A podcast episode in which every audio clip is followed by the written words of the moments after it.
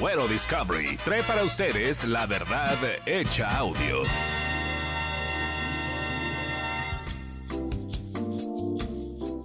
Bienvenidos a la vida recta del hombre casado, casado con Z, sobre el divertido arte de convertirte en el macho alfa, lomo plateado que todo hombre matrimoniado ha soñado.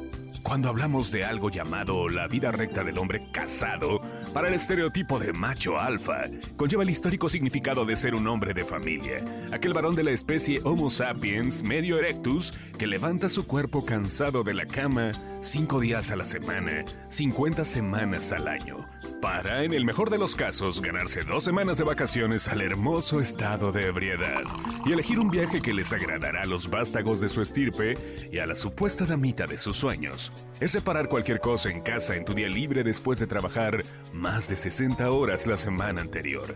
El hombre que se jacta de ser hombre debe de saber usar las herramientas. Para eso nos dieron dos manitas. Bueno, ya mínimo saber cambiar un foco y cargar el garrafón de agua.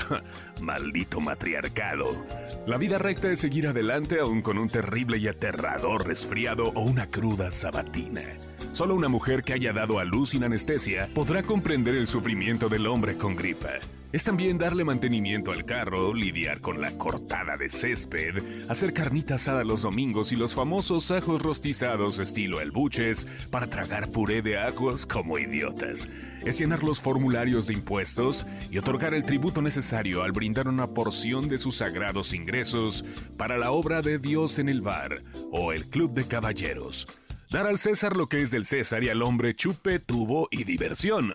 Ah, perdón, comencé a divagar. La vida recta es gastar su dinero de manera sabia en lugar de darse gusto con algunos nuevos juguetes. Sí, porque los hombres nunca dejamos de ser niños, solo cambia el precio del juguete. Se excluyen las estupideces mayores como comprar un jersey de los Dallas Cowboys o las camisetas del América. Eso ya es considerado como enfermedad. Es sin duda llevar a su hijo en un paseo en bicicleta, nadar en la alberca, chutar el balón, asistir a un juego de tu equipo favorito, ojo con las exclusiones anteriores, y jugar videojuegos hasta que eres superado y de plano te conviertes en solo un proveedor.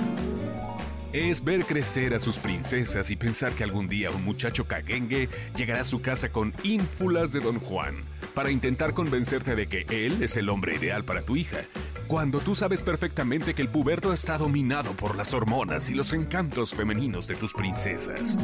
Mientras todo este rutinario cuadro sucede por, digamos, 25 a 30 años de tu vida, tú lo que realmente deseas es ver tu deporte favorito o simplemente no hacer nada.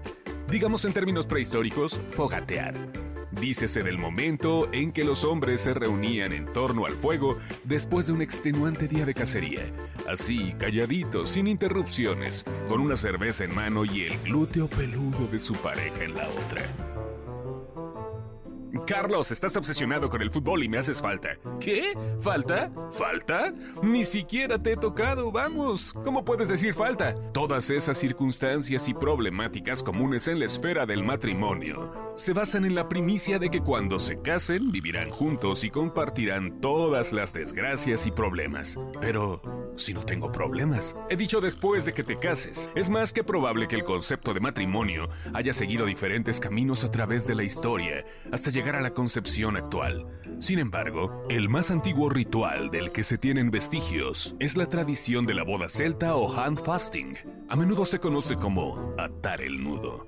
Hoy veo con preocupación que gran parte de los hombres que conozco solo tenían la fantasía de entrar por el nudo.